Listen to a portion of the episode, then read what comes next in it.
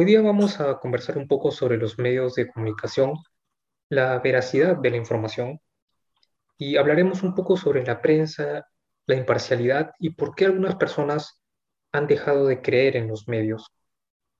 Eh, hoy en día, y con la difusión de los medios de comunicación, que no se limitan solo a la radio y la televisión, tenemos también la Internet, que nos da una gran cantidad de información de distintas fuentes, de diferentes personas, donde prácticamente todos podemos eh, dar información, colgar información en la red y que esté disponible a cualquier persona del mundo.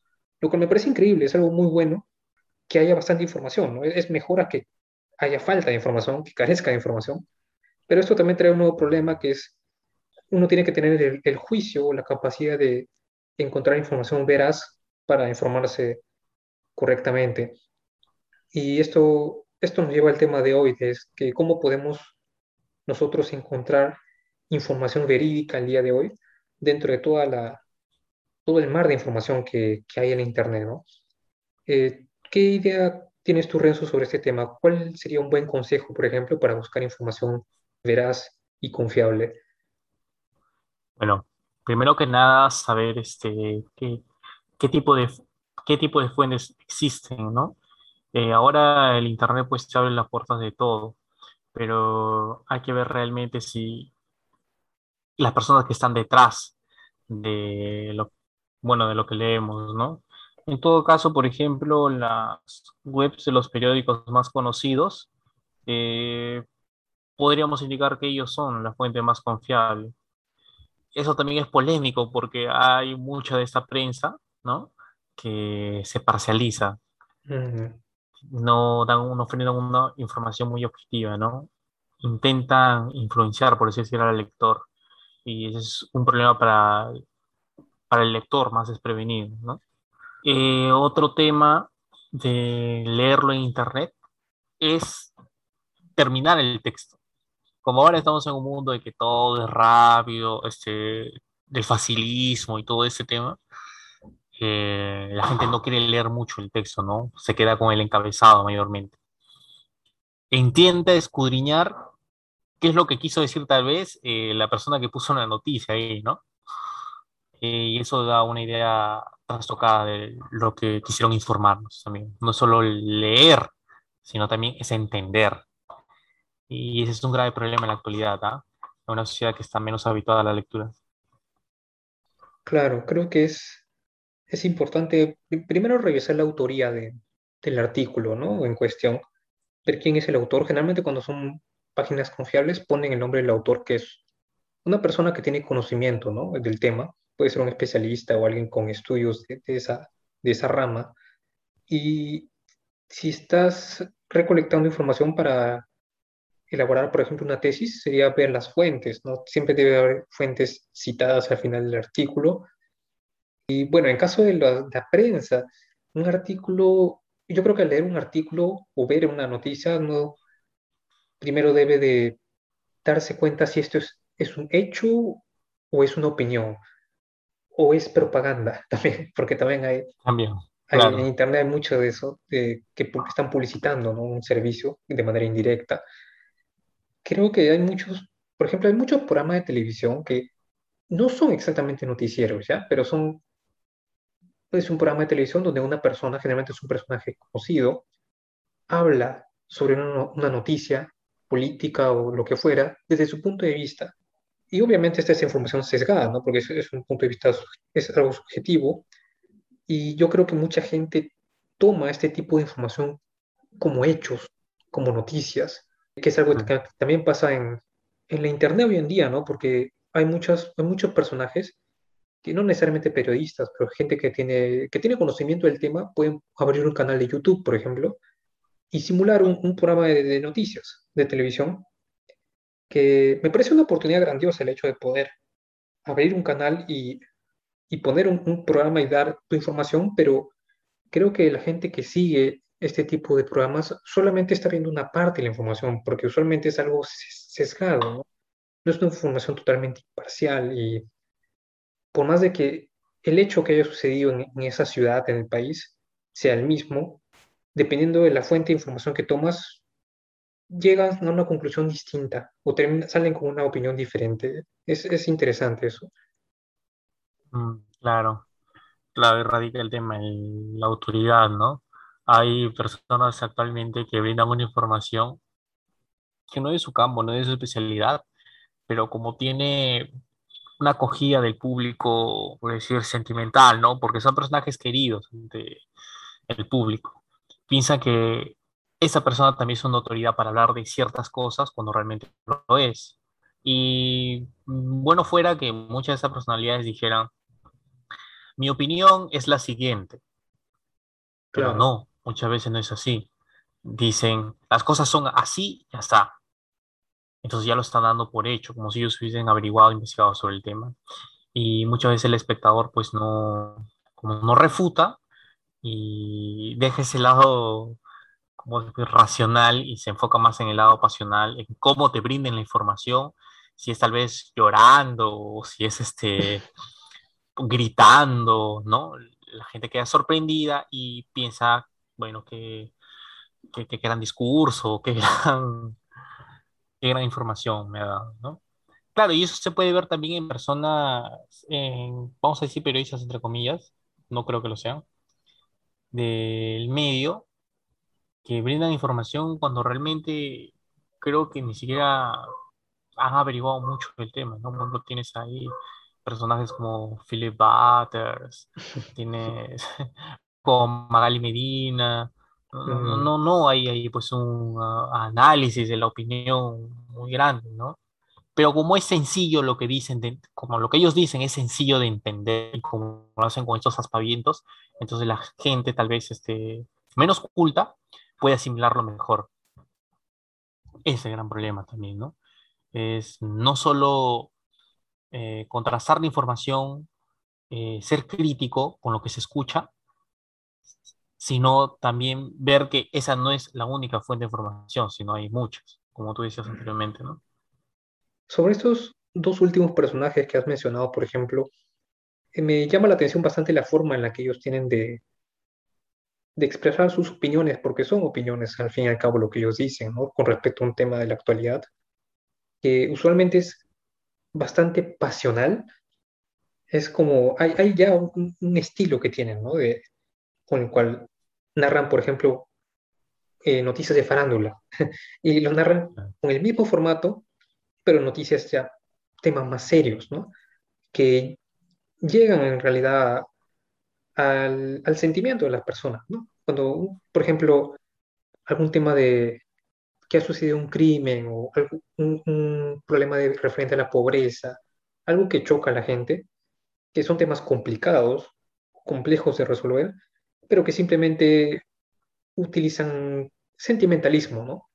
Popular, algo que hace muchas veces Magali Medina también, que es que el pueblo necesita, necesita esto, por eso es que esta persona está mal, esta persona está bien, que escuchen la voz del pueblo, o Philip Butters, que es mucho más agresivo, es más ofensivo, ¿no? Es, es, es una técnica, en verdad, para atraer personas y parece que tiene un público sólido, un público fiel que lo sigue y que le agrada ese tipo de comentarios duros, críticas fuertes, eh, sin medida, ¿no? Yo lo veo como estrategias que utilizan, que tienen un público y que ellos utilizan para mantener ese público, ¿no?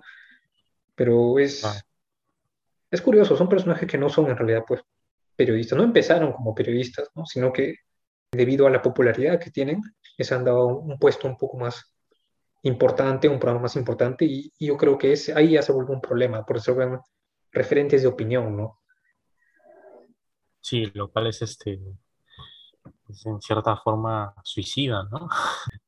Porque si pensamos que toda opinión debe ser expresada con griterío, vientos, con lisuras, entonces nos malacostumbramos a ese tipo de contenidos. Y es como nuestra capacidad crítica poco a poco se va lastrando, ¿no? Se va quedando de lado. No puedo decir cualquier barbaridad, pero si lo digo con contundencia, entonces estoy en mi razón, lo cual es absolutamente falso. Claro, sería lo ideal, como dijiste anteriormente, que digan, mi opinión es esta, ¿no? Pero por supuesto que no lo van a decir en su programa de televisión, porque de una manera perderían, no sé si la atención del público, pero algo de veracidad quizás. Siempre van a intentar mostrar o dar la impresión de tener la razón, ¿no? Para que la gente continúe confiando en el contenido, viendo el programa y seguir como líderes de opinión, ¿no? Pero es, es curioso, yo creo que sí, todas las personas tienen derecho a expresarse, a dar su opinión en todos los temas, de eso no hay problema, pero creo que se vuelve complicado cuando tienes una gran cantidad de seguidores y un programa de televisión, un canal poderoso, un canal que sí tiene influencia en la gente. Esto también creo que está relacionado con el tema de la prensa amarillista, ¿no? Lo que se dice, eh, esta, esta prensa que utiliza títulos sensacionalistas para las noticias, buscan de manera poco desesperada llamar la atención de los, del público, de los espectadores, para que compren sus periódicos, sus revistas. Utilizan descripciones brutales también de, en temas, por ejemplo, de crímenes, ¿no? asesinatos, y buscan el morbo en las personas. ¿no? Mucha gente lo compra por curiosidad, por morbo, que es algo que no, no se limita solamente a los medios de prensa, sino se ve, por ejemplo, bastante en YouTube. Muchos canales que son sumamente populares tienden a utilizar este tipo de técnicas también, porque es, es bastante efectivo hasta el día de hoy, ¿no? Que, por ejemplo, no sé, hacer ranking de crímenes, los crímenes más brutales o, o infidelidades, que es un tema muy común, divorcios de personas famosas, infidelidades incluso de gente que no conoces, ¿no? totales desconocidos, pero son temas que la gente por morbo mira, ¿no? ¿Qué, qué opinión tienes más o menos de, de, esta, de esta prensa, de esta tendencia que hay, ¿no? Claro, eh, la tendencia es clara porque refleja nuestra idiosincrasia, ¿no? en un mundo en que las personas están muy contenidas eh, en el día a día, manteniendo las formas para poder sobrevivir, por así decirlo, supongamos, eh, tal persona que no acabó sus estudios y que vive un empleo mediocre donde tiene que soportarle todo al jefe, ¿no? Un asalariado, en fin, como miles que hay en el país. Esas personas están tan frustradas, tan comidas, tan proclives al crimen que van y buscan precisamente ese tipo de contenido eh, internet o lo buscan en televisión también. Eso que es más sencillo de entender, ¿no? Eso, como quien dice, pues de las bajas pasiones, ¿no? En este caso, el chisme, la maledicencia, este, el espectáculo del crimen, ¿no? La sangre, la violencia. Es un reflejo realmente, porque las personas que son adictas a ese tipo de contenidos eh, más o menos son de las clases pues, este, más empobrecidas, con vidas mayormente frustradas, ¿no? Esto es todo un problema, no solo del medio de comunicación que pone ese tipo de contenidos, sino también el reflejo de toda la sociedad. por así decir, el matrimonio de X persona que vive para las apariencias, ¿no? Buscará qué tipo de contenido en televisión, el de infidelidades, ¿no? el morbo del chisme. ¿Para qué? Para pensar en eso y no pensar en un divorcio que le puede ocasionar a esa persona, a ella misma, ¿no?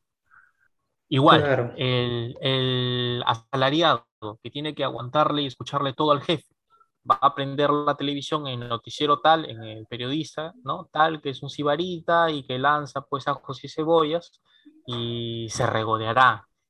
Ese es un medio de expiación ese periodista que lanza gritos se expresa como él quisiera expresarse, pero que no puede, porque tiene que llevar un pan a la mesa. Yo creo que va por ahí más o menos la cosa. Sí, me llama bastante la atención eso, este, este tema, por ejemplo, de la popularidad que tienen temas eh, de farándula como infidelidades, divorcios, porque son, son cosas, son temas que son claramente negativos para la persona que lo está sufriendo, ¿no? Eh, hay canales también de YouTube muy populares. Me recuerdo que hace, cuando dos semanas más o menos, me enviaron por, por WhatsApp un video de, de, Perú, de acá, y parecía que es un canal que están haciendo de, de una persona va a la calle y entrevista a una pareja y bueno, le, le da no sé qué cantidad de dinero para revisar su, su celular, su WhatsApp, para ver si es que Ah, ya. tiene un infiel u otro. Y Sí, bueno, claro. soy consciente de que eso es armado, muchas veces es falso, es como, son como actores, pero me llama la atención, por ejemplo, eh, los comentarios de- del video, que eran muchas personas que decían, ya, pobrecito, esa es la persona que engañaron, ¿no? Pobrecito, esta persona, sé que encontrarás una mejor chica, ya no sé. Y la otra persona que decía, esta chica es, es, de la mala vida, no te juntes con esa mala mujer, algo así. Primero, esto es claramente armado. ¿Por, por qué las personas están que responden así? Esto es, es claramente armado. Y segundo, ese, ese disfrute que hay, ¿no? Por, por ver ese tipo de problemas es algo que me llama la atención, porque en el video salían ya dos chicos jóvenes que ya, y cuando se dan cuenta que sí había una infidelidad, se ponían a pelearse, ¿no? Se empujaban, le jalaban los pelos, y alrededor había un, un grupo de personas acumuladas gritando, ¿no? Eh, metiendo cizaña, ¿no? Gritando, en vete de acá, déjalo, infiel, lo que fuera, con una cara de felicidad. Un- Eso, claro, es, es un circo romano, pues, ¿no? Es claro. como, como el teatro griego, pues uno iba a ver este, a esperar la catarsis, ¿no? La liberación de sus propios pesares en los actores. Los actores Mm, interpretaban los papeles eh, que ellos vivían, ¿no? Entonces ellos se sentían, por decir, entendidos, se sentían vengados, por así decirlo. claro, hay, un gozo en eso, ¿no? Y, y es, a pesar de que la infidelidad es algo bastante común, no digo que sea bueno, pero es bastante común que se ve bastante, la gente está muy dispuesta a criticar eso, ¿no? Y sentirse bien con eso, pero claro, esto no, no se limita solo al tema de infidelidades y frándulas, sino en general al morbo, ¿no? Que, que genera y la, e- esos deseos bajos instintos, como tú dijiste, que, que tienen las personas también, ¿no? sí, claro. Eh, el tema va también con el tema de los crímenes, ¿no? Yo me acuerdo que cuando se veía, ahora yo no he escuchado mucho, pero habían ciertos crímenes que los prolongaban por varias semanas. Por- o, por ejemplo, lo que pasó con ese chico que se perdió, Ciro Castillo, en el Colca, creo, ¿no? Colca, sí, Claro, entonces esa historia la prolongaron, pero wow, todas las semanas era que ya lo van a rescatar, los periodistas iban, estaba por acá, posiblemente eh, la chica lo haya matado, pero eran suspicacias, y la gente mm, estaba pues enganchada con esa historia, ¿no? claro, Otros sí, temas, por decir, el crimen, creo, de un, no sé, de artista X, o de los dos hermanos que se peleaban por la fortuna y que mataron a su mamá, ah, sí, cosas pues, claro, ¿no? sí, si bien eso atrae la atención de la gente, crean como una novela, ¿no? Novela en la vida real, es, Claro, de una forma es bastante, eh, bastante cruel con la familia de la persona, de la víctima, ¿no? Porque, está expuesta. claro, y muchas veces van hasta su casa a intentar entrevistar, ¿no? Y este tipo de prensa que busca como sea aumentar la cantidad de espectadores, muchas veces espera que salga una madre llorando, ¿no? Una persona mostrando ese tipo de emociones fuertes y, y el periodista ahí con su cámara, ¿no? Afuera. Claro, muy invasivo. Claro. Otro, por ejemplo, otro caso fue de, y no sé si será porque se ponen de acuerdo, pero yo he tendido a pensar que cada cierto tiempo se repiten ciertos patrones. Por ejemplo, un tiempo todo es delincuencia, ¿no? Y te muestran, todas las semanas salen noticias de delincuentes. Al siguiente, todo es de violadores. Todas las noticias son de violaciones, ¿no? Así ha ocurrido hace dos, cuatro meses, lo, lo presentan como si fuera, hubiese ocurrido hace pocos días. Sé si tienen ahí una especie de, de biblioteca, ¿no? Mm, con ciertos separadores. Esto es crímenes, esto es violaciones, esto es, este, qué sé yo, intrigas, no sé. Y otro tema es la autorregulación pues, de los medios de comunicación.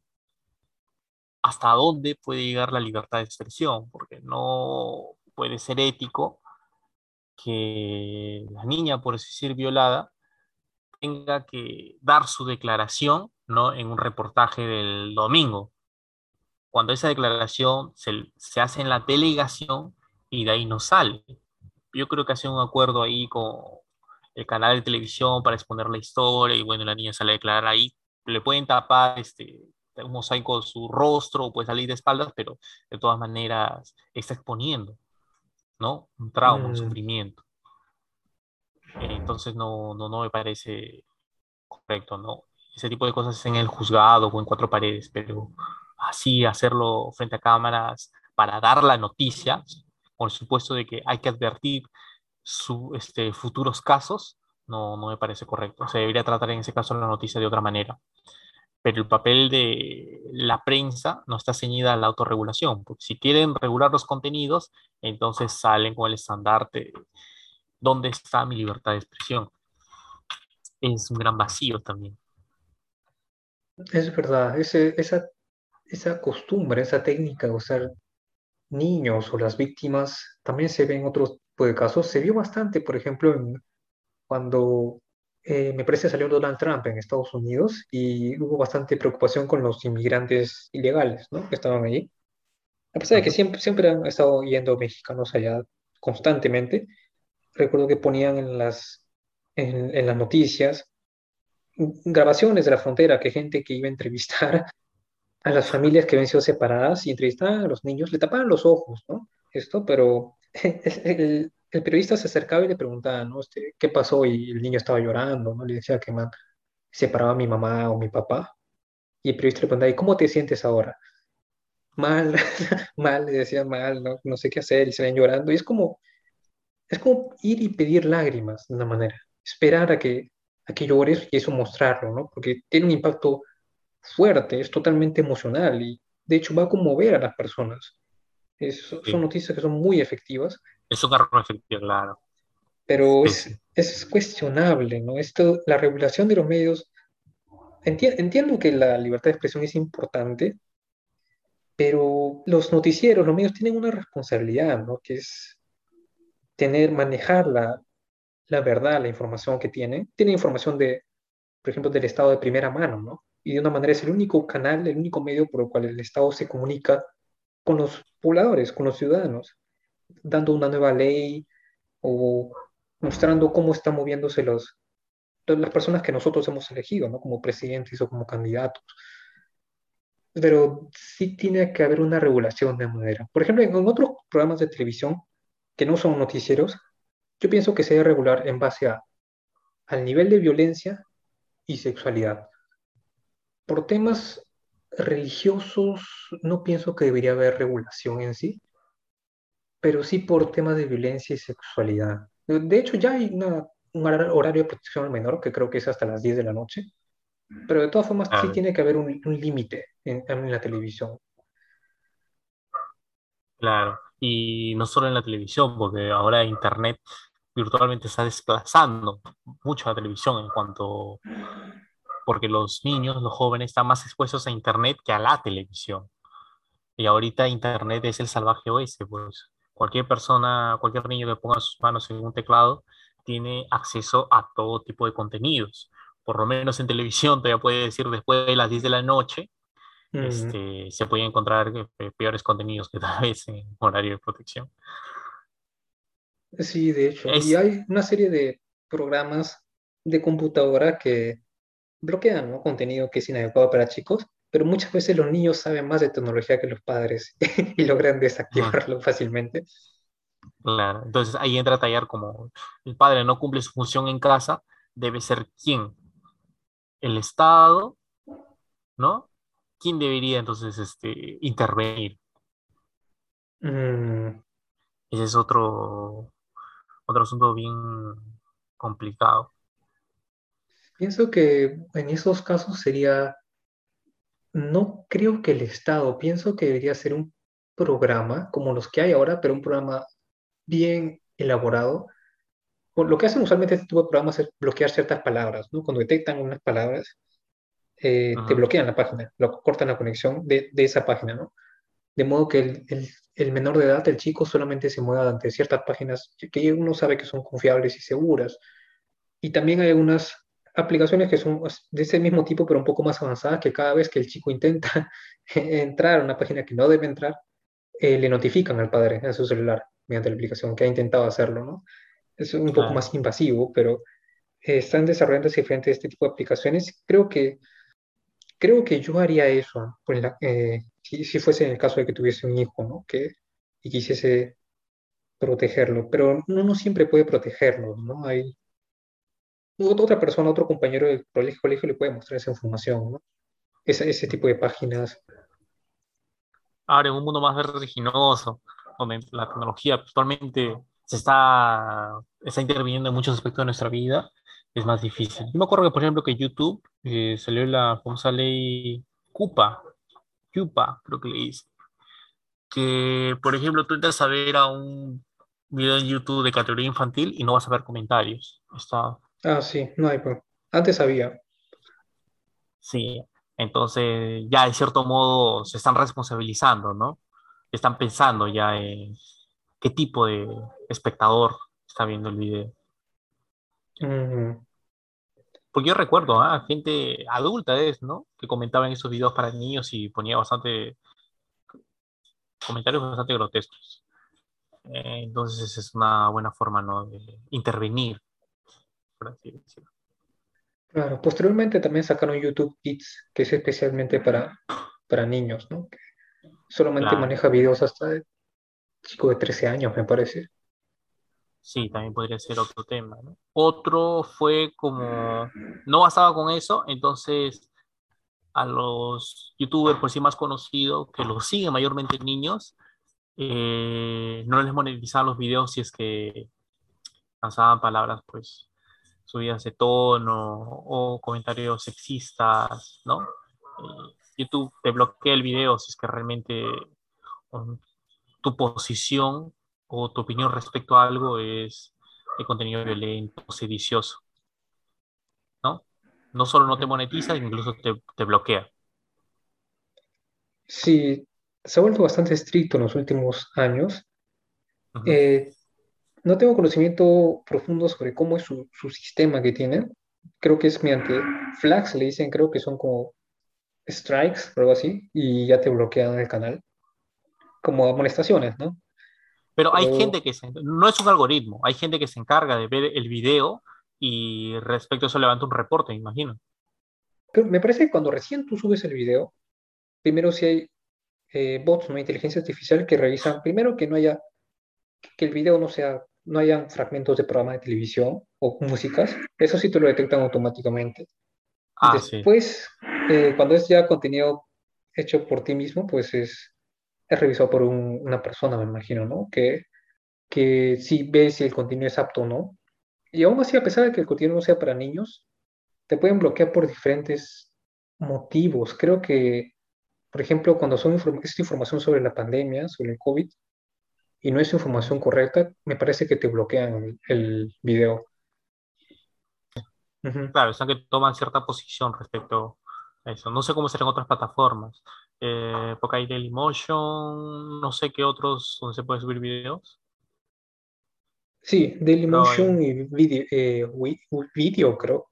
O Vivo, no me acuerdo su competencia. Sí, es bastante complejo, ¿no? Uno por este avance vertiginoso de la tecnología que está haciendo que la generación pasada se esté quedando atrás, ¿no? Y no pueda controlar a la generación venidera. Y esta generación venidera que se está criando como puede, ¿no? Y será pronto el futuro. Claro. Sí, claro. Eh, ahí respecto también a, al tema de que te bloqueen los videos, también entra a tallar otro muy importante. ¿Qué autoridad se encarga de decidir si el contenido realmente es apto o no? Porque puede ser que yo esté informando de este, algo veraz, pero si a los gobiernos, eh, yo voy en contra del sistema o doy ideas, por decir, peligrosas, entonces esa autoridad va a bloquearme el contenido. Porque no va a querer que diversas personas escuchen lo que yo estoy diciendo. Es otro tema, porque en China es así, ¿no? En China, si tú hablas en contra del gobierno, inmediatamente el video te lo bloquea. Ese es otro problema. ¿Cuál es la autoridad? ¿Quién se encarga de decidir qué contenido debe informarse? Claro, es, sí es verdad, en gobiernos que son de una forma totalitarios, ¿no? Que tienen ese tipo de pensamientos, no, no puedes hablar, no puedes criticar al gobierno, lo cual a mí me parece algo muy importante. Siempre debe, uno debe tener la posibilidad y el derecho de poder criticar, ¿no? A los que, a los que gobiernan. Pienso que críticas hacia el gobierno, hacia personas de poder, sí deberían poder hacerse sin, sin problema. No, no lo veo algo malo. Entiendo por qué se bloquearía un gobierno, porque si yo fuese un dictador, una persona autoritaria, también haría eso. Sí, sería el sueño de cualquier dictador que las personas que están en contra de ti no pudiesen hablar, ¿no? Lo desaparecieses. Pero no es el camino, ¿no? Y en, tema, en ese tema, por ejemplo, yo estoy de acuerdo con que haya libertad de expresión y que no, el gobierno no pueda callarte, no pueda censurarte por, por que tú los critiques a ellos. Sin embargo, por otros temas de salud, por ejemplo, mm, no estoy totalmente de acuerdo que cuál sería el límite, ¿no? O el punto si es que debería intervenir una entidad para bloquearlos o no. He escuchado, por ejemplo, mucha gente que se queja en YouTube de que los han censurado eh, por expresar opiniones que criticaban ciertos movimientos, por ejemplo, como el feminismo, o, a veces también criticaban bastante lo que es, o criticaban o cuestionaban lo que es eh, la, el calentamiento global, movimientos como estos. Y cuando YouTube bloqueaba este tipo de contenidos, no, daban, no te dan el motivo exacto por el cual te han bloqueado. Simplemente te dicen que ha sido en contra de las reglas, las regulaciones que tiene su plataforma y nada más.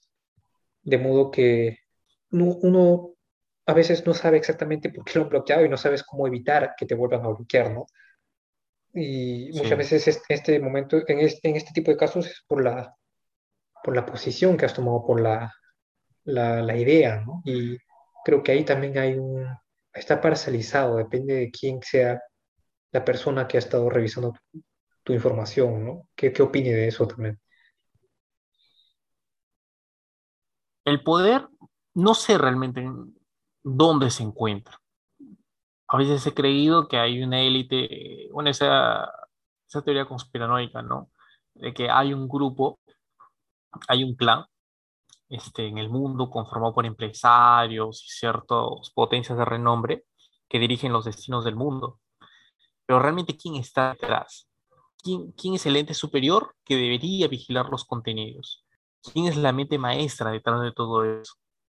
Ese es el, el gran tema, porque eh, tiende a ser un caos si es que todos opinamos y todos queremos tener voz sin tener autoridad. Eso es un caos. Pero entonces, ¿quiénes serían las voces autorizadas para opinar sobre un tema determinado? Mm. Personas que tienen voz autorizada son escuchadas. No, la verdad, no estoy seguro si es que un medio de comunicación puede ser totalmente imparcial. Es muy probable que haya un sesgo, haya un sesgo de información, una inclinación hacia un lado. O sea, mm. basta con que un accionista de una petrolera, ¿no?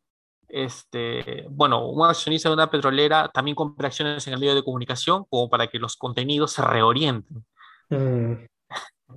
Entonces, una prensa enteramente independiente es complicado, ¿no? Es, es difícil, porque si el periodista que no está de acuerdo con la línea política, ¿no? Del discurso que le envía eh, ese canal de televisión que tiene una larga trayectoria, ya no tiene voz. Mm. Se convierte en un granito de arena, pues, ¿no? Se pierde, habla prácticamente a la nada, porque ya no tiene la pantalla. Y esa pantalla le, pertenece, ¿no? a la persona que no quiere que se informe de ese tema. Ese es el problema. Sí, es cierto, porque... Y de todas maneras se entiende, porque los canales necesitan auspiciadores e inversores, gente que, que, que en ellos para que pueda seguir funcionando, ¿no? Entonces es, es como un conflicto entre la verdad, la información que tienen y los intereses propios, ¿no? Para poder seguir funcionando. Y creo que sí, en, unos casos, en, medios de comunicación más pequeños, eh, incluso quizás no sea por intereses personales que tengan que ver con el dinero, sino simplemente por posiciones políticas o económicas que no tenga, que tenga la persona que redacta la nota, ¿no? Que puede estar de acuerdo con unas cosas y con otras no. Entonces, puedes cambiar algunas palabras, puedes poner tu, despertar algunos prejuicios, ¿no? En, las personas. Es, muy importante el uso de las palabras que utilizan porque genera diferentes reacciones en el público. Entonces, pueden elaborar una nota donde de una manera da su punto de vista y hace que los espectadores o que los lectores estén, de, estén de su lado, ¿no? Se pongan de su lado para, para, para, que, para criticar a alguien, por ejemplo, ¿no? Estar en contra de, de un personaje o del gobierno, por ejemplo. Si el gobierno ya es la autoridad de los contenidos, entonces también va a ocasionar ese tipo de sesgo, porque no permitir que se le cuestione la autoridad como gobierno. Entonces, la salida no va a ser la prensa independiente, porque su voz es tan pequeña, fuera del medio, que se pierde todo un mar de información en Internet. Y ahí entramos nuevamente al inicio del video, que es dónde buscar la información este, veraz, la información que más se puede acercar tal vez a la verdad tendríamos que buscar la trayectoria periodística de cada uno de ellos y si existiera una especie de portal de transparencia que nos indique si ese periodista realmente ha dado fake news, ¿no? O ese otro tiene una trayectoria impecable. Y como la gente no lo va a hacer eso, como no lee esas letritas, por así decir, cuando tú instalas un programa y dice, está de acuerdo con todo esto, y uno simplemente le da el check y adelante, ¿no? Entonces tampoco se va a poner a, a ver si el contenido que está leyendo es del todo veraz. Simplemente va a recoger eso y puede ser que lo crea o no, ya de acuerdo a, a lo que él quiera creer. Yo creo que las personas, mucha gente se ha dado cuenta también de, de, la parcialidad que hay en ciertos medios de comunicación, ¿no? Puede ser en periódicos o programas de televisión, hay una palabra que se ha puesto muy de moda también, que es mermelero, ¿no? Mermelero, mermelera. Ah, claro. Que le dicen a, a, los, bueno, a los periodistas. Y mucha gente lo, la gente lo usa de, de manera casual. Le dicen creo que a cualquier persona, a cualquier persona que está en los medios, porque ya tienen una mala imagen, ¿no? Piensan que, que no son veraces, que no son objetivos en sus, en sus reportes que hacen. Y esto genera bastante desconfianza con los medios. Y creo que actualmente hay un grupo sustancial de personas que no creen en los noticieros y por, por distintos motivos.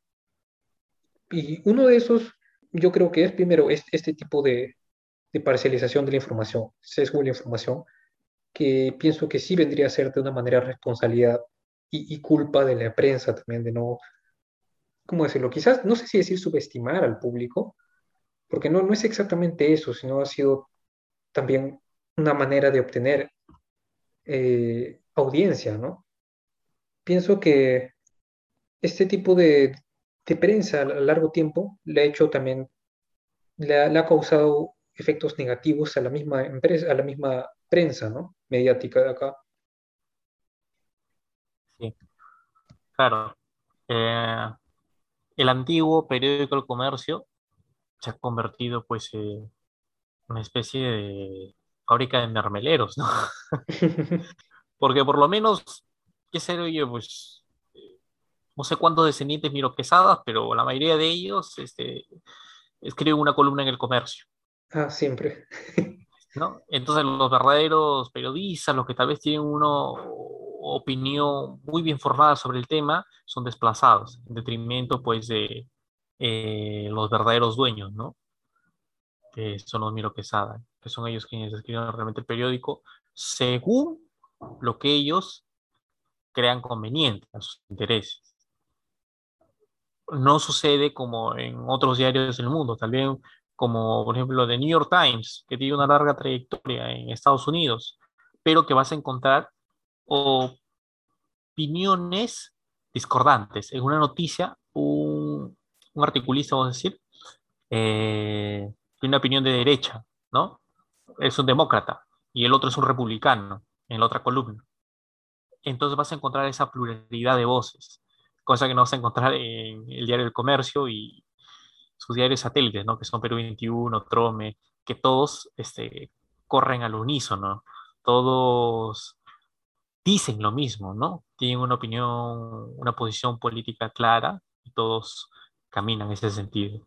Y si hay alguien disconforme o que tiene una visión distinta del tabloide, entonces es sacado, como ha ocurrido ahora último, pues en el Canal 4, ¿no? Que todo el equipo de Cuarto Poder intentó dar este, una imagen tal vez más humana, ¿no? De Pedro Castillo, eh, fue separada del cargo y se cambió al director ejecutivo, creo, y no sé qué, al director periodístico.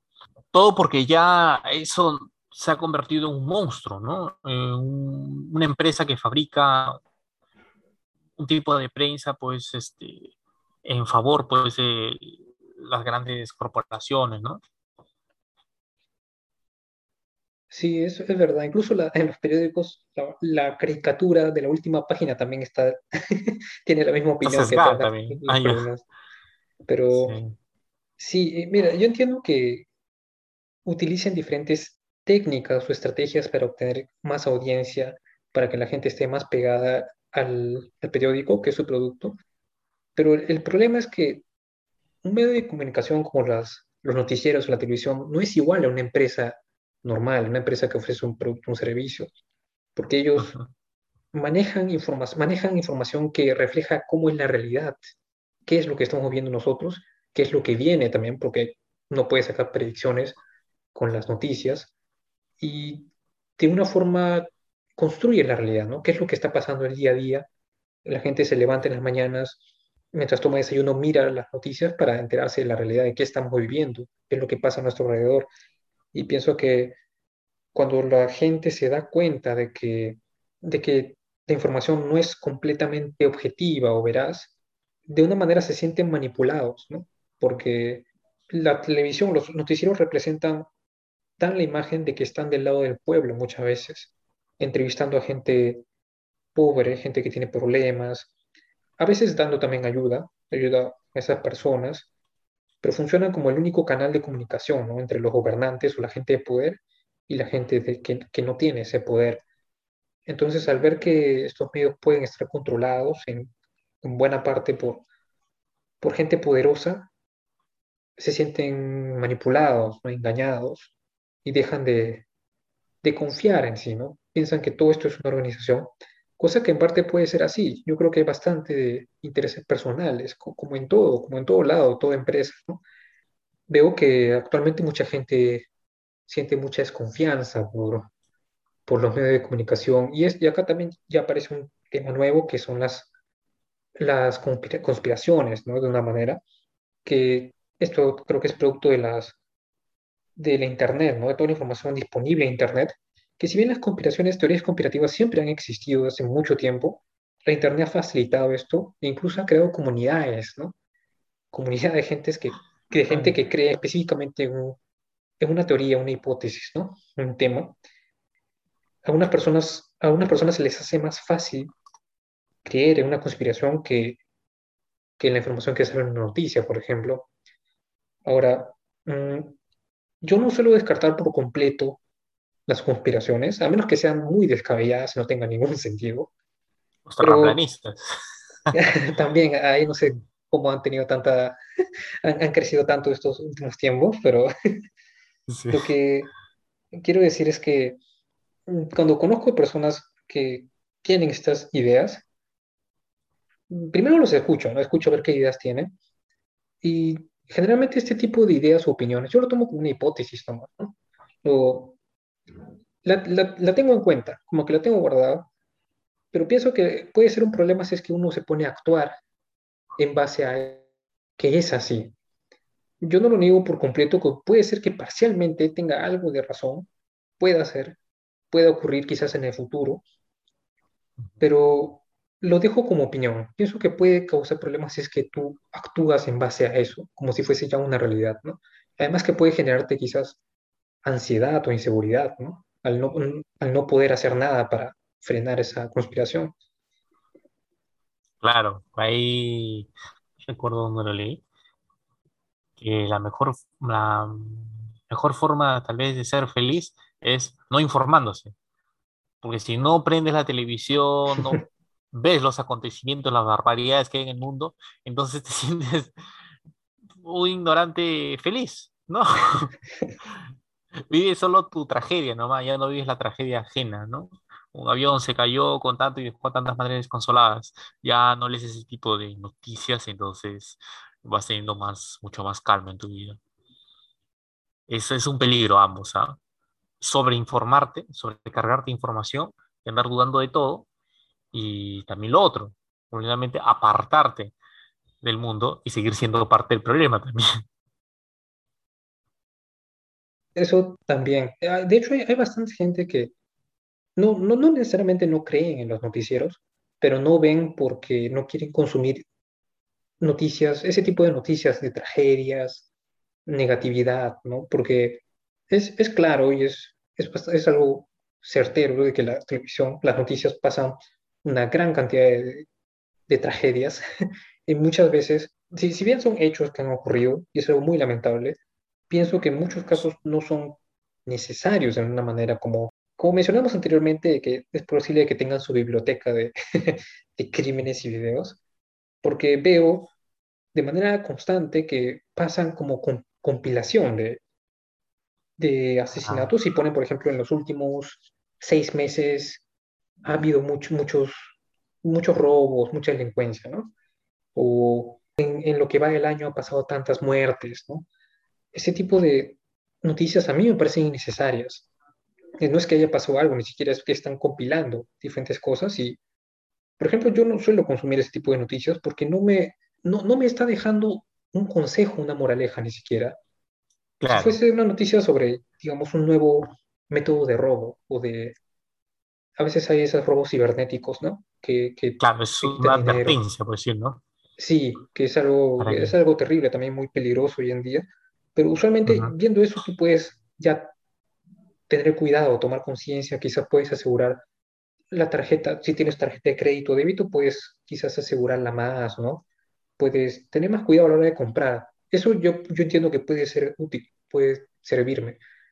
Pero hay, otros, hay otras noticias que veo que solo es morbo y dejan mal a la gente, más preocupada de lo que ya está. Y usualmente se escucha ¿no? muchas veces a, a, las señoras o personas mayores diciendo, uy, cada día está más peligroso, ¿no? ¿Qué pasa con el país? Todos los años está peor, ¿no? ¿Cuándo parará la delincuencia? Es algo de nunca acabar, en verdad. Eh, que la noticia sea tratada de una mejor forma en ese caso. Que la presenten, vamos a decir ya de la forma tan violenta quieren, pero que una especie de apéndice aclaren, ¿no? Este, las formas para poder evitar ese tipo de cosas, ¿no? A veces como dan aviso de servicio público, ¿no? Estafadores sí, pero mostrar los datos las personas e indicarnos qué otro tipo de estafadores hay, más o menos de qué, de qué forma esas personas llegan a engañar, ¿no? A la gente. Pero mayormente son cortos ese tipo de noticias se presenta bien estafa y te dice hay que tener mucho cuidado. Eso es lo único que dice el periodista que está sentado leyendo la noticia, ¿no? Mucho cuidado esto. y ya ahí pasan otra cosa ya. Sí, incluso cuando pasan la noticia a veces ponen en el fondo una canción, una música así como que de, de suspenso. Así es, es extraño, es como si armasen en verdad todo un, un espectáculo. sí, claro, claro es pesado también por el hecho de que uno ya va a su, todos los días asiste a su propia tragedia, ¿no? La de su vida. Ya sé que hay problemas en oficina, hay asuntos pendientes, y encontrarte con un contenido tan este, violento, tendencioso, eh, también este, te, te malogra el día, ¿no? Creo que le quita un poco de, de esperanzas también a las personas, ¿no? Mm, usualmente yo no, no consumo noticieros, no, no veo noticias en televisión, busco las noticias en internet, más bien porque puedo buscar exactamente qué es lo que quiero ver, ¿no? Y, por ejemplo, quiero información sobre esto específico y lo encuentro en, segundos y lo puedo ver cuando desee. Entonces, me gusta esa utilidad, esa velocidad también. Y sí, simplemente veo algo puntual y ya si, cuando ya termino de ver, ya cierro la pestaña y ya se acabó. Entonces, para mí eso es un poco más, más eficiente y, y mejor, ¿no? Sí, no muy expuestos a ese tipo de contenido, ¿no? Ahora, en Internet también el contenido es bastante escueto, minúsculo. En vez de mejorar, creo que ha empeorado, ¿no? Porque ya, como la gente, como te digo, solo lee el encabezado, o entra y se lee dos, tres palabras, entonces el contenido que antes estaba obligado a escuchar, ahora ya lo pasa por alto y solo se queda con el encabezado. ¿no? Como ahora tienes la libertad de elegir lo que no tenías en televisión, ¿no? que no podías adelantar la noticia para ir viendo y pasando qué cosa es lo que tú quieres ver. Ahora simplemente te presentan la noticia, el encabezado, dos o tres líneas sobre más o menos lo que ha acontecido y el video, si es que lo hay. Y eso es todo. Y claro, eso también le porque la gente lo quiere mayormente todo gratis, ¿no? Sí. entonces, como ya no está dispuesta a pagar y como no tiene toda la mano, entonces prefiere leer sobre el estado, un par de letritas y, y, y se queda con eso. Hay una especie ahí de carencia, porque como no nos enteramos, nos mal informamos, entonces asumimos una posición eh, tal vez contradictoria, ¿no? Porque yo he escuchado, he, leído en los comentarios, por ejemplo, de las noticias de Facebook, que se nota que no han leído el, contenido, se han quedado únicamente con el encabezado amarillista, que tal vez dice, extranjero robó este, 5 millones de soles en entidad bancaria, ¿ya? Y abajo en los comentarios, sí, esos venezolanos, ¿para qué los habrán dejado entrar? Ni siquiera han entrado en la noticia para ver de qué nacionalidad era el extranjero, ¿no? Puede haber sido un ecuatoriano, un colombiano, pero ya, ya ellos este, fabricaron su propia noticia, solo con el encabezado. Y eso tomaron una posición. Y al final perdemos, pues, porque nos malinformamos. Claro, sí, creo que es bastante común. Creo, me parece, yo creo que la mayoría de personas en verdad no, al menos las que están en redes sociales, ¿no? Y encuentran una noticia y no la leen, simplemente leen el titular y, y si es algo indignante, lo comparten. Creo que esto es, es, es muy común. De, de todos los tipos de noticias que hay, pienso que las noticias indignantes son las que más tráfico jalan. La que tiene que ser una noticia impactante, tiene que ser simple e indignante. Algo indignante en el sentido de que algo, algo malo, algo negativo, pero que la gente no pueda solucionarlo por sus propios medios. Entonces, por, por, la ira, por ese sentimiento, lo comparten inmediatamente en Facebook, en las plataformas y incluso algunas personas escriben su opinión sobre la noticia que no han leído. escriben su opinión y lo comparten a todos. Y, Pero es, es, interesante también ese tipo de, de, de estrategias que manejan los, los medios de tipo de noticias, qué tipo de noticias tienen más vistas, más visitas, porque ellos manejan sus, sus estadísticas, ¿no? Entonces, usualmente son así, la que, la que gana más tráfico, ¿no? Indignantes y simples, pero simple no en el sentido de, no, solamente de fácil, no de simpleza, sino de simplificar la, información. Tanto así que en algunos casos los títulos pueden ser muy sensacionalistas, muy diferentes a lo que en verdad se continuó, lo que en verdad pasó. Se pueden centrar simplemente en una parte, en un detalle, y lo ponen como titular para que atraiga más personas. Se vuelve bastante, simplifican la realidad de una manera para tomar la, la parte que saben que va a jalar más, más espectadores, más gente, y lo publican. De modo que las personas que no leen el contenido terminan mal informadas, escandalizadas y, y comparten la información inmediatamente a miles de personas. Claro, mostrando la visión errada que ellos tienen de la noticia. Entonces se va haciendo una bola de nieve mucho más grande, ¿no? Y al claro. final, pues acaban, acaban todos desinformados, ¿no? Al menos los que no son críticos. Y eso, eso nos lleva también a, a dudar prácticamente de todo. ¿ah? Claro. Hemos llegado a un punto en que ya no sé, por ejemplo, con el tema de la pandemia, que es ahorita el tema de fondo, en esos momentos, eh, no sabemos. Realmente no, no, ya no sabemos. Hemos llegado a un punto en que no sabemos en qué creer. Fue creado este tema, eh, y no hay ya una voz autorizada que nos diga la verdad. La OMS ya no es una voz autorizada, a pesar de ser este, una que anteriormente, hace años, era una autoridad, ¿no? Ahora ya no lo es. Los grandes medios de, prensa, tampoco. El gobierno, tampoco. ¿Cómo nos acercamos a ello? Es bien, pero bien difícil. Solo hay opiniones, ¿no? Discordantes. Y a pesar de que la verdad puede estar este, dicha por algunas de esas personas, ya no. Estamos completamente tan despiertos, tan críticos, tan incrédulos, que ya no podríamos decir que eso que nos están diciendo sea la verdad, a pesar de que sea. No sabemos hacia dónde caminar ahorita, ¿no? Todo es una incertidumbre, todo es un vacío, una nebulosa. ¿Quién podría informarnos? Los científicos, muchos de ellos tenían opiniones sesgadas que ya fueron refutadas por otros científicos, que también dan su posición sobre el tema, pero que también tienen contradicciones. ¿Hacia dónde vamos con ese tema de la información, no?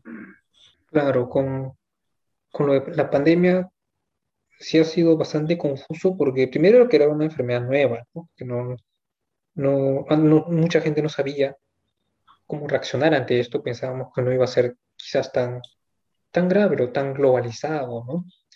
Hubo bastante también polémica por, por la ivermectina, por ejemplo, ¿no? Que al principio algunos científicos o personas que tenían conocimiento lo recomendaban, después la OMS dijo que no, que no tenía efecto, entonces, y, sin embargo hubo una buena cantidad de personas que siguió tomando, ¿no? Mencionaban que, que sí los curaba, entonces ha habido demasiada información de diferentes lados y justo en una época donde como la Internet está al alcance de muchas personas, es, cada uno obtiene información de diferentes lados, se mezcla con teorías también conspiranoicas, pero también es cierto que las, los fabricantes de vacunas son empresas y también tienen intereses personales. De hecho, uno se puede poner en la posición, creo, de ese tipo de empresas. Por ejemplo, si yo tuviese mi empresa, también vería la manera de sacar provecho económicamente. Quizás no, no, no de manera vil o malvada, pero vería la forma de, de obtener un beneficio, porque es, es, un negocio. Eh, se mezcla también con ese tipo de deseos que tienen los seres humanos, de, de ambición o de avaricia.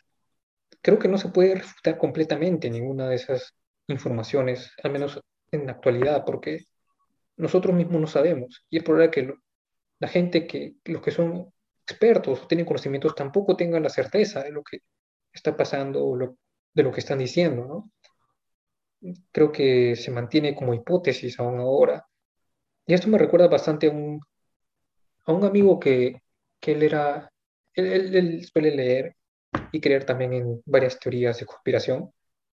Y me dijo, me dijo algo interesante que era que él no cree en los noticieros, ¿no? Dijo que la televisión es, es como una empresa él lo veía desde el punto de vista de, como de un empresario, ¿no? De que si es que el público, que son los televidentes, no consumen tu producto o servicio, no tienen confianza, no es culpa de los televidentes, es culpa de la empresa, porque no ha sabido mantener la confianza en su público, ¿no? Que consume su producto. De modo que, desde el punto de vista de él, por ejemplo, era completamente culpa de, la televisión de que nosotros o muchas personas ya no quieran consumir, ya no confíen en verdad en la información que ellos dan, en el servicio que ellos dan. Sí, pues, por ese punto sí sería así. Por ejemplo, mira, se ha dicho a menudo que la prensa o la televisión peruana es un, una especie de derivación o de copia de la televisión argentina. Que primero sale en Argentina y después llega acá tiene muchos paralelismos, que primero salen allá, luego compran el formato y lo traen. Y sí, los canales de televisión muchas veces funcionan como empresas que copian patrones que exitosos en otros países.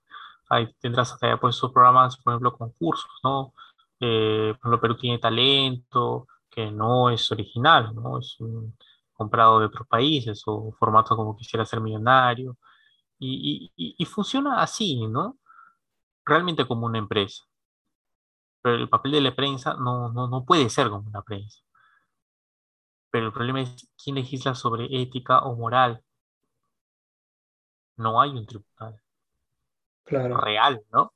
Simplemente lo, cuando ya el caso es extremo, cuando llega a la difamación, recién se le puede abrir un proceso. Pero es un largo camino, desde que uno pone una demanda hasta que se dicta una sentencia. Y no muchos están dispuestos a seguir a recorrer ese camino o tener el dinero necesario para este, entablar ese, ese juicio, ¿no? Que duran por años, ¿no? El único camino que tal vez podría ocurrir es que la gente sea tan crítica como es ahora, tan reacia a creerlo todo, que sea más incrédula, la prensa o los medios de comunicación como empresas vean su audiencia reducirse. Los ratings de ahora no son los de antes. Antes un programa podía alcanzar picos de 30 puntos, 40 puntos de rating. Hoy el famoso pico es si ya llegas a 15 puntos, eh, es un programa exitoso. Entonces, cuando vean que la pantalla se ha empobrecido por culpa realmente de presentar contenidos cada vez menos críticos, eh, contenidos sesgados, es que van a reaccionar y va a ocurrir realmente eh, una competencia, por así decirlo, una prensa que se puede acercar más a, la verdad. lo cual me puede parecer un sueño, pero esa podría ser la reacción, ¿no? De esos empresarios de la noticia. Realmente nosotros, como consumidores, como televidentes, podríamos darle un revés a ese mercado. Porque al fin y al cabo, la gente, si bien consume productos baratos, tarde o temprano llega a cansarse de ellos. Siempre quiere algo de mayor calidad. Y la prensa actual, pues, no, no está cumpliendo como empresa al menos es ese papel de darnos una información de calidad, ¿no? Creo que la disminución de, del público que ve televisión de todas formas va a disminuirse con la expansión del Internet. Actualmente, bueno, en el país hay muchas personas todavía que no tienen en verdad Internet y viven en, en condiciones de pobreza, ¿no? Y yo creo que, pero sí tienen usualmente una televisión en casa, un televisor. Entonces, eso todavía mantiene, ¿no? El, un poco la, el público, eh, la, la, audiencia, ¿no? Y también las personas mayores, ¿no? que no, no, están acostumbradas a usar Internet.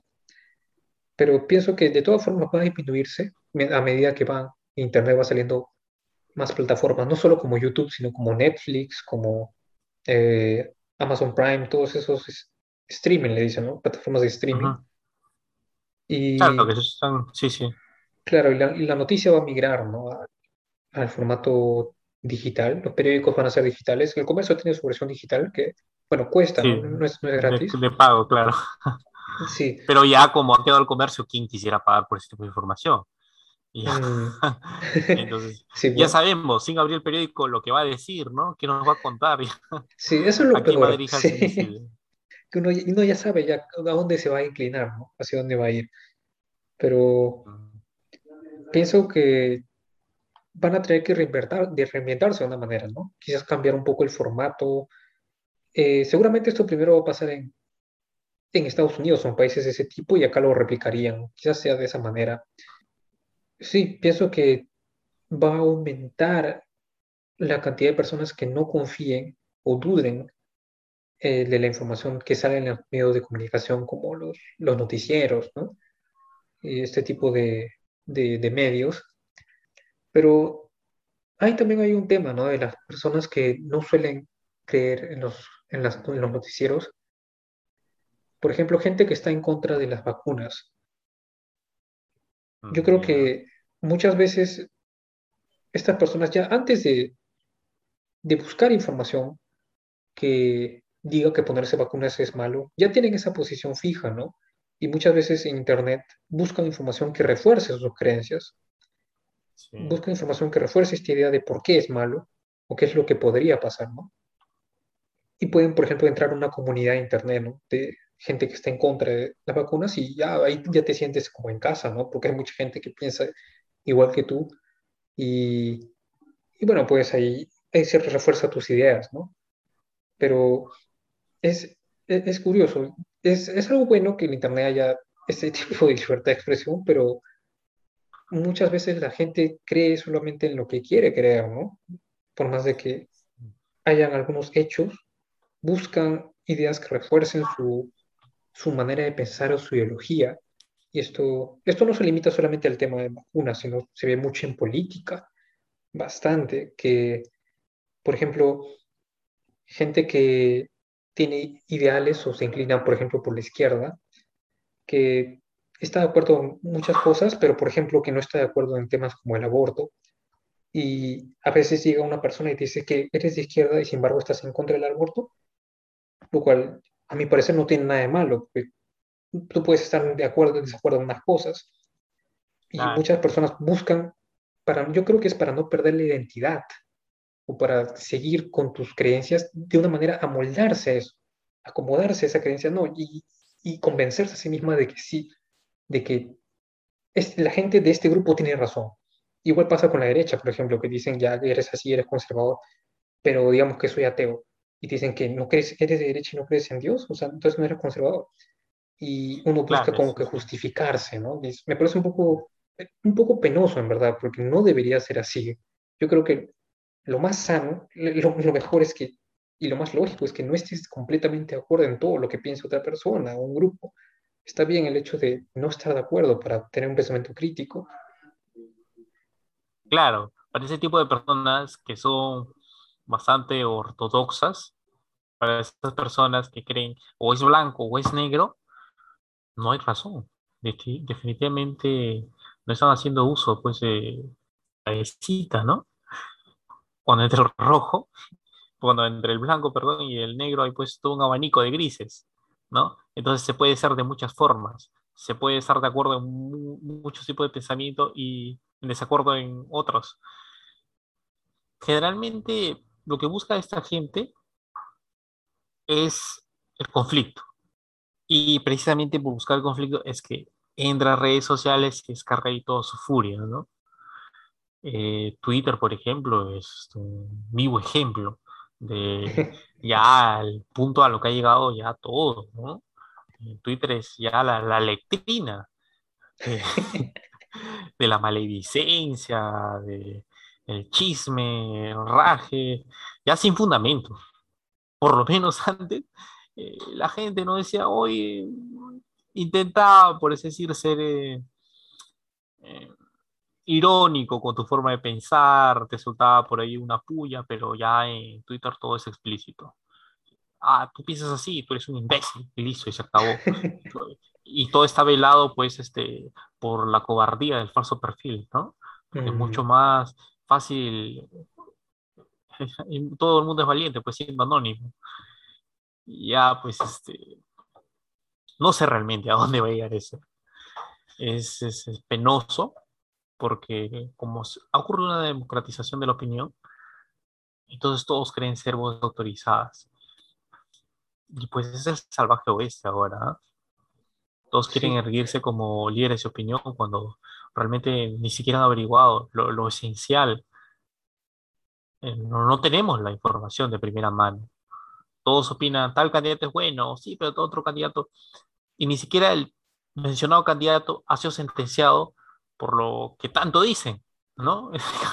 ni uno es terrorista, ni el otro es un ladrón, tal vez, ¿no? Siguen procesos distintos, pero al fin y al cabo, pues, este, no se dictaba una sentencia como para ser tan intenso con el comentario, ¿no? Yo no voy a votar por tal candidato porque es un terrorista. Yo no voy a votar por tal candidata porque es una ladrona. Para ellos es rojo y es rojo. Y por más que tú le muestres pruebas, evidencias, eh, llegar a un consenso, no va a ser posible. Esas personas van a eh, morir en su ley, como quien dice. Y no sé cuál va a ser el camino que va a seguir este, la prensa en este caso. Que como tú dices, entras en internet y ya encuentras lo que más o menos tú quieres buscar y te vas a seguir alimentando de esa fuente. El día que encuentres algo que no te guste, algo en ese blog, por así decir, ese blog, esa opinión, esa persona, ese líder de opinión, vas a cambiar de líder de opinión. Para encontrar a alguien más o menos que piense como tú. Así todo se va a convertir en un archipiélago de, de, tensiones, ¿no? Por aquí un lado están los que piensan de esa forma, por otro lado los que están pensando de esa forma, y no, no quieren llegar a una especie de debate, de choque, no, no, quieren seguir alimentándose de lo que ellos ya creen. Y así va a quedar raro. Es cierto, sí, la gente va a seguir en los líderes de opinión que, que piensan como ellos, ¿no? Que están de acuerdo con ellos y para reforzar sus ideas, supongo que uno, creo que uno se siente bien, ¿no? Al darse cuenta que tiene la razón.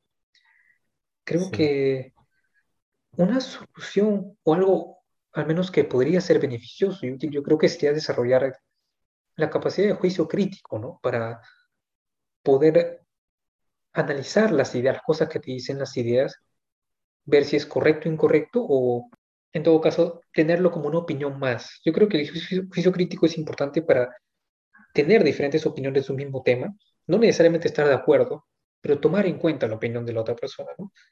De modo que puedes ver un mismo tema de diferentes ángulos. Creo que eso sería bastante útil porque es, un poco difícil encontrar personas que estén dispuestas a escuchar opiniones diferentes, sobre todo en temas controversiales como la política o la religión, pero incluso en otros temas, mucha gente no está dispuesta a escuchar, no ni siquiera aceptar, sino escuchar ideas distintas y suelen descartarlas de, porrazo inmediatamente. Y ahora, acá no es solamente la capacidad de escuchar o de aceptar a la otra persona, sino también la capacidad propia de, expresarse sus ideas. Creo que sea en ambos lados, porque hay personas que, digamos que alguien sí puede estar dispuesto a, a escuchar, a, a, conocer nuevas perspectivas, pero la persona que tiene su idea no sabe cómo expresarla y lo hace quizás de manera muy agresiva o tal vez de manera muy confusa también o muy radical y eso hace que la otra persona la rechace, ¿no? Creo que es, es por ambos lados, esa habilidad de expresarse y de convencer también. Y por otro lado, la, la habilidad de escuchar, de comprender y creo que tener también tolerancia, ¿no? Para, para, para, escuchar a alguien que te dice no estoy de acuerdo con eso o yo no creo que sea así, ¿no? creo que es la manera más civilizada de poder obtener nuevas ideas y, y si es que es un, no una discusión, pero digamos que un, tipo de, un, intercambio, ¿no? De, de opiniones, llegar a un punto común primero, donde los dos están de acuerdo y después ya ver los, los puntos eh, contradictorios, ¿no? los puntos opuestos porque hay personas que solamente debaten de manera confrontativa, ¿no? Que debaten para ganar solamente. Que van y... Sofistas, pues. ¿No? Claro.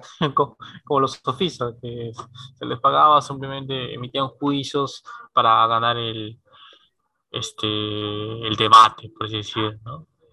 Sí, y eso uno lo puede saber inmediatamente cuando está discutiendo con alguien es por la manera en que tiene expresar sus ideas, que no te dejan hablar, que, interrumpen o, intentan humillar ¿no? a las otras personas. Eso no lleva a nada al final. Usan recursos ya patéticos, ¿no? Este, por así decir.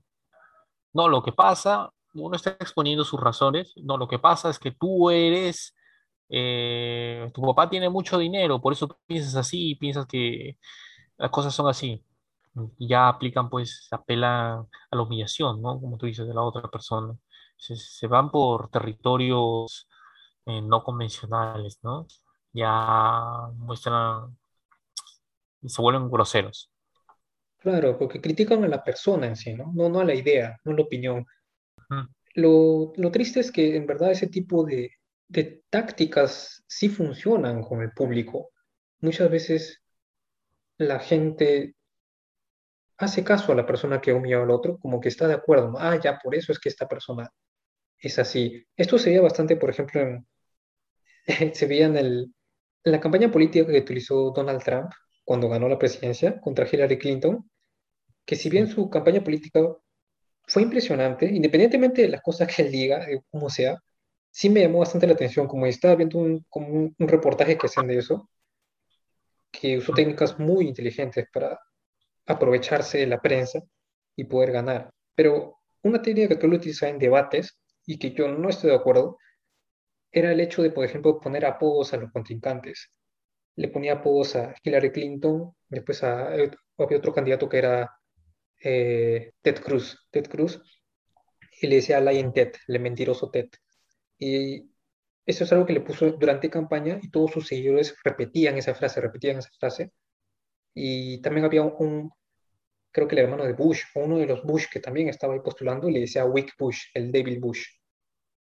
Se inventaba eh, apodos humillantes con, con, en base a escándalos que habían tenido ellos, estos personajes en Estados Unidos, que tuvieron muy buen efecto, ¿verdad? La gente relacionaba a Bush con debilidad, con un hombre débil. Relacionaban a Ted Cruz con un mentiroso. Cada vez que iba a hablar, le, le gritaban mentiroso, mentiroso. Entonces, veo que esto sí tiene un efecto en verdad en el público. Es un poco triste, es una manera sucia de jugar, pero sí es una táctica efectiva, ¿no? En este tipo de terrenos políticos. Sí. Se vio acá, ¿no? En el caso, por ejemplo, recordarás, este, creo que cuando Keiko Fujimori estaba caminando al debate, le tiraron una piedra, ¿no? Ah, ya sí. Hicieron una composición con el nombre, pues, de, decir Pedro Picapiedra, por Pedro Castillo, dice Pedro Tirapiedra. Ah, sí, sí. Y ya se quedó con ese sello, ya, ¿no? Él no, él no había tirado la piedra, él no estuvo ahí, eh, dudo que haya dicho, ¿no? A los simpatizantes, este, oye, si viene el carro, el equipo de Keiko le tiran piedras, que se otro. No fue orquestado por él, era un hombre que fue al debate simplemente, pero quedó con ese mote, ¿no? Con ese sello. Entonces, es, una forma también, pues, de humillarlo, de defenestrarlo. Sí, es una manera, ¿no? Porque, no están atacando, pues, como tú dices, a la forma, a su idea, al plan, a, lo que él como candidato está exponiendo, si no se están yendo por otro lado. Buscan la manera de, atacar a la persona, ¿no? Buscan un escándalo o algo humillante que tengan y, y, lo utilizan, ¿no? Lo utilizan como recurso. Y la gente que, está, que ya ha estado en contra de esa persona va a reforzar sus ideas, ¿no? Va a usar ese apodo para seguir atacándolo y enviándolo. Y, pero también tiene un efecto en la gente que, que lo sigue, eh, que sigue a esta persona que tiene el apodo, también tiene un efecto en ellos, porque algunas personas se sienten avergonzadas de, de apoyarlo y entonces, si bien no necesariamente van a cambiar de idea, puede ser que terminen ocultando su opinión a veces por vergüenza. Claro, eh, otro candidato, el, el Partido Morado, Julio Guzmán, ¿no? Ah, que, el que había ocurrido, creo, un incendio, la visión hostal, creo, algo que no tenía que nada que ver con la campaña política, pero algo que solo preguntaban por todos lados, que cómo es posible que usted huya. Y el hombre ya había expuesto todo lo que tenía que decir, sin embargo insistía en el tema en un afán de humillarlo, de hundirlo. Este era el papel, porque eso no tenía absolutamente nada que ver con, con la exposición de su idea, pues. Claro, preguntar, decir qué cosa dijo su mujer, que, que usted estaba en un hostal, ¿no? Y salió huyendo, ¿qué ha dicho? A ellos qué les importa lo que fue haber dicho cuatro paredes con su esposa, no tiene nada que ver. Pero hay una forma de ver, pues, morro, ¿no? Eh, ya la política se ha convertido en farándula. Yo creía que iba por ese camino. Si es que no, ya se encuentra con farándula. Fue algo bastante sorprendente y demoledor para él, ¿no? No, no fue, no puedo decir que el único error, pero el, puedo decir con certeza que eso lo demolió, ¿no? En verdad, como candidato. Lo desapareció, porque él no tenía otros escándalos grandes en general, al menos no que haya escuchado o que haya salido así tanto en los medios. Y sin embargo, este incidente que pasó, que no fue reciente, me parece que ha pasado antes y lo presentaron después en los medios. Creo que tenía cierta antigüedad este incidente. Y Sí, pues fue un, incendio que estaba en una cena, almuerzo o cena con una persona, una chica de su partido, y de, de, una manera se daba a entender como que era una infidelidad, porque habían como que globos, adornos de San Valentín, y de pronto sucede un incendio, creo que llama, baja corriendo del, del edificio, le avisa al, al, portero, la persona que está ahí, recepcionista, y se va corriendo. Y claro. Sí, y la chica creo que se queda. Y eso es lo que se veía simplemente en el, video. Sí, vi las entrevistas que le hicieron. la manera en cómo lo entrevistaban era como si fuese, no sé, un, un delincuente, hubiese cometió un delito grave, ¿ya? Y yo digo, ya, es, si es que en caso de que sí haya sido fiel, entiendo que es algo criticable, y, pero es un tema que no tiene nada que ver con su carrera política, nada de lo que él propone, ¿no? Es algo totalmente externo que lo debe arreglar. Y bueno, dijo que lo arregló de manera personal, ¿no? Y le, le seguían preguntando, en verdad, ya, ¿qué, ¿qué dijo tu esposa? Un poco más y le invitaron a ella también. Y dice que eh, llamaron también a su esposa para preguntar ah, sobre ese tipo de cosas. La cual ya te da una idea, ¿no? Del papel de la prensa. Eh, parece que todo es válido, ¿ah? con tal de conseguir la noticia. Claro, o sea, porque la pregunta que le hicieron yo recuerdo que era tendenciosa, porque le llamaron a preguntar si él era un buen padre. Sí. O sea, ya asumiendo, ¿no? Que, o sea, más o menos ese tipo de preguntas a mí que hacen los periodistas eh, expresan también un tipo de falacia, ¿no? Señor, usted, este, puede decir, señor, ¿usted volvería a robar? Ya, la pregunta que dice que usted robó anteriormente, o sea, se pregunta, ¿volvería usted a robar? Claro. Por ahí más o menos va la pregunta de los periodistas. Y si alguien es una persona poco preparada por decir, una persona de un pueblo joven, una persona poco ilustrada, entonces tiende a responder este, cosas que no quiso decir, ¿no? El periodista enreda, lo hace caer en su juego y, finalmente da la noticia ¿no? Es cierto, hay, en muchos casos también se aprovechan, ¿no? Crean, hay un juego de palabras, hay maneras de formular las preguntas, ¿no? Que que presupone que una persona ha hecho algo malo, ¿no? Para que pise el palito, como se dice. Pero mm, sí, pienso que depende también de qué tan agresivo sea el, periodista, ¿ya? Porque hay, hay diferentes estilos de diferentes periodistas también. Entiendo que tienen una nota de qué preguntar, qué hacer, pero también depende de cómo ellos manejen las preguntas, ¿no? Pero si es una persona muy agresiva o que ves que tiene ya muy malas intenciones, pienso que uno puede responder de manera simple y cortante, ¿no? Y responder exactamente lo que la información verás lo de lo que pasó y no creo pienso que no estás obligado a dar más detalles, es que sientes que está buscando ya la, quinta pata del gato, ¿no? Con tal de, verte caer. Es complicado. Quizás en algunos casos sea mejor no ir a algunas entrevistas que te invitan. Hay unos, unos candidatos que han quedado muy mal después de, de asistir a este tipo de entrevistas. Así que tal vez en algunos casos sea mejor simplemente rechazar la invitación. Claro, Sobre todo si que es un programa, pues, ¿no? Tendencioso, ¿no? Eso no fue lo que hizo, pues, este Pedro Castillo, ¿no? Porque él mismo se sabe que no tiene muy buen discurso, muy buena facilidad de palabra, y precisamente los periodistas podían comérselo vivo. Entonces, por eso prefirió, eh, no sé si en su partido, qué sé yo, eh, ya no dar declaraciones. Creo que último, de parte del gobierno, solo se presentaron dos personas, ¿no? Vladimir Cerrón y no sé quién más, el Premier, creo, en dos diversos, dos distintos canales. Fueron hasta el momento las dos únicas entrevistas que, se ha, que han, personas llegadas al gobierno han dado. Lo extraño también fue que los entrevistaron personas no conocidas, o sea, que no deberían cubrir ese horario.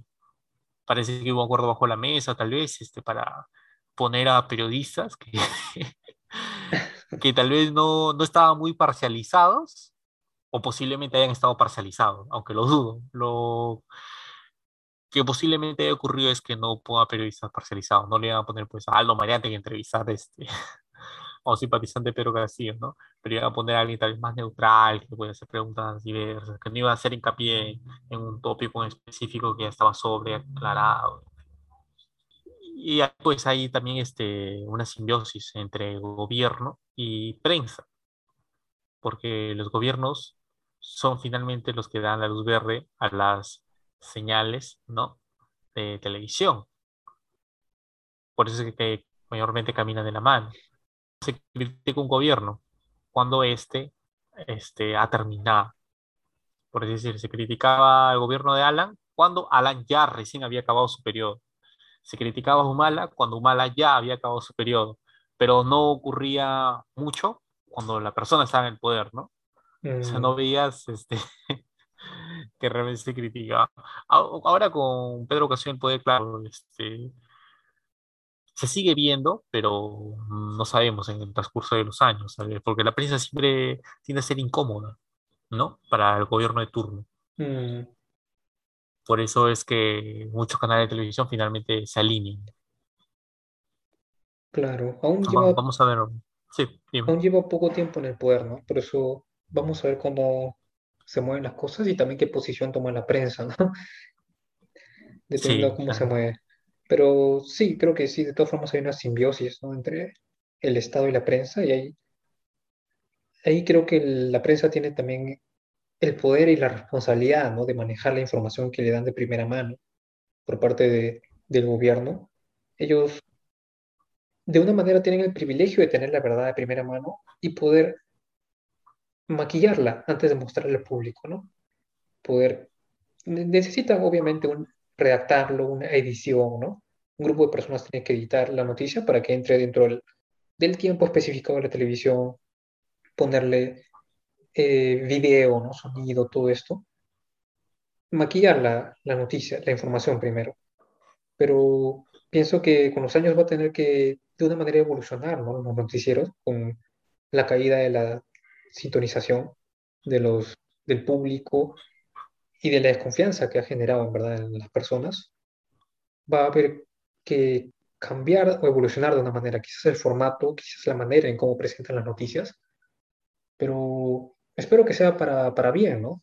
De mostrar una, lo, lo, más objetivo posible y que finalmente sea en bien de la población, esté informada, que puedan obtener la información precisa, clara y, y beneficiosa para, para, los ciudadanos en general, ¿no? Para que puedan tener más conocimiento de cómo moverse en el día a día. Y si bien esto es una tarea difícil, creo que es, es importante, el cambio es algo positivo al fin y al cabo, ¿no? Y vamos, vamos a ver cómo pueden mantenerse y cómo buscan estos grupos la manera de, evolucionar con el tiempo. No sé si te gustaría agregar algún comentario final sobre este tema. El poder mayormente está en nuestras manos. Me refiero al grueso de los televidentes, de los lectores. Si no volvemos exigentes y críticos, por más que la verdad pase frente a nuestras narices, no nos vamos a percatar de eso. Así que no somos críticos, no somos lectores exigentes. Eh, sigamos ese camino de contrastar todo, toda la información que tal vez este, podemos encontrar. Si uno se sumerge realmente en la información, la analiza, la lee detalladamente, va a percibir si es tendenciosa, es objetiva y no solo creer realmente lo que ellos pensaban, sino leer también las voces disidentes. Porque como dice, la verdad se encuentra entre las dos versiones. Nunca está tendido a A o a B, está en un camino intermedio, nunca en el medio tampoco. Siempre está tendido ligeramente hacia la primera opinión o hacia la segunda opinión, pero nunca es ni la primera, ni la última, ni la más o menos lo que dicen pues este, los críticos de periodismo. Así que informemos sobre todo lo que sea posible. No solo sobre lo que podamos nosotros creer como hipótesis, sino también pues a las voces disidentes, que algo de verdad debe haber ahí. Esa sería mi última reflexión. Sí, ha sido una muy buena reflexión para terminar. Y con esto estaremos finalizando este tema del día de hoy. Muchas gracias por tu tiempo, Renzo. Nos vemos en el próximo episodio. Muchas gracias. Muchas gracias a ti, Renzo.